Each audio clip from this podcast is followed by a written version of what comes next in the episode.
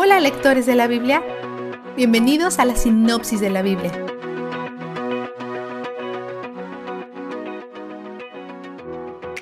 Deuteronomio es el tercer libro más frecuentemente citado en el Nuevo Testamento y es uno de los más citados por Jesús.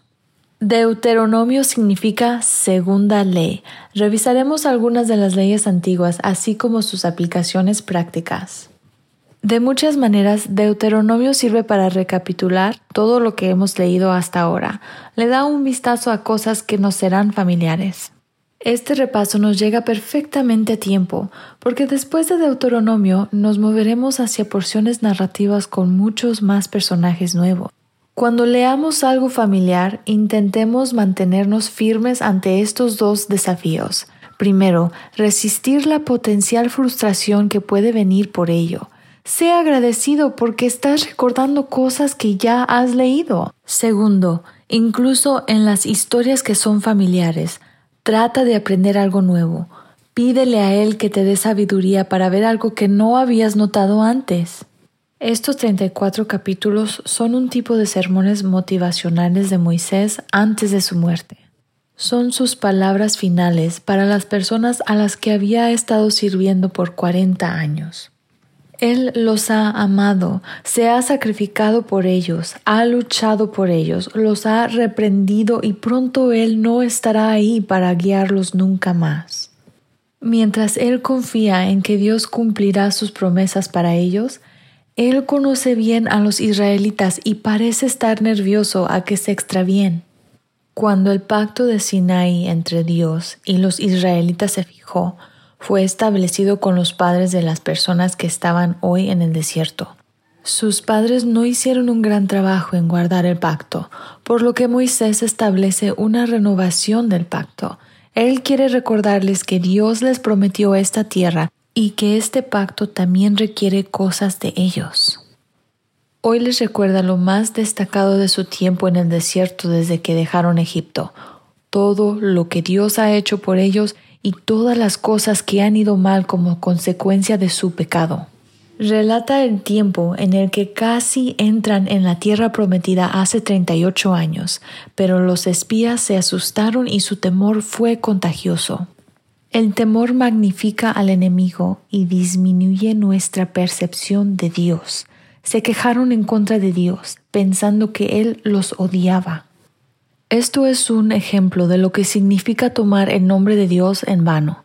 Su nombre es inextricablemente unido a su carácter y cuando ponemos en duda su carácter, estamos tomando su nombre en vano. Dios les prometió pasar 38 años exterminando su incredulidad. Entonces ellos trataron de evitar esas consecuencias tomando la tierra sin la bendición y mandamientos de Dios.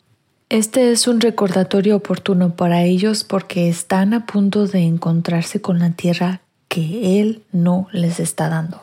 Dios les dice que si actúan como si tuvieran derecho solo porque son sus hijos e intentan tomar la tierra que Él asignó para Esaú y Lot, las cosas no van a ir bien.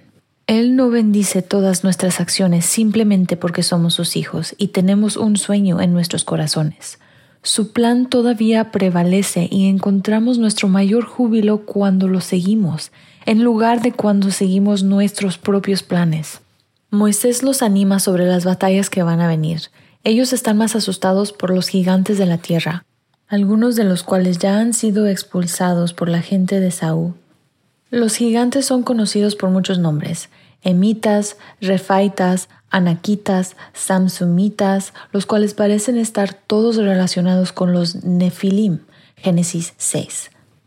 Refa es la palabra hebrea usada en Isaías 26, 14 para referirse a los espíritus de la muerte, por lo que parece que hay algunas cosas sobrenaturales y malvadas sucediendo con estos gigantes, que es posiblemente otra razón por la que los israelitas están aterrados por ellos. Si estos gigantes están relacionados con los ángeles caídos de alguna manera, entonces por supuesto que el enemigo querría ocupar la tierra que Dios ha prometido a su gente. Y por supuesto que intentaría frustrar y falsificar el plan de Dios. Vistazo de Dios. Dios es generoso, incluso con aquellos que no son sus hijos. Él bendijo a Esaú, a pesar que la bendición vino a través de su hermano Jacob. Él bendijo a Lot, a pesar que no era descendiente de Abraham. Dios reparte promesas y bendiciones como Él desea y no están limitadas a sus hijos. Como sus hijos adoptivos, todavía podemos regocijarnos cuando Él bendice a otros. Él manifiesta su abundante generosidad y gracia común.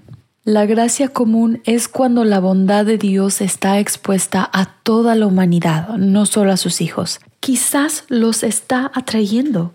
Y para aquellos de nosotros que hemos sido adoptados en su familia, encontramos nuestro consuelo más grande teniendo una relación eterna con Él. Bendiciones temporales como tierra y posesiones quizás brinden algún grado de felicidad, pero sabemos que Él es donde el júbilo está.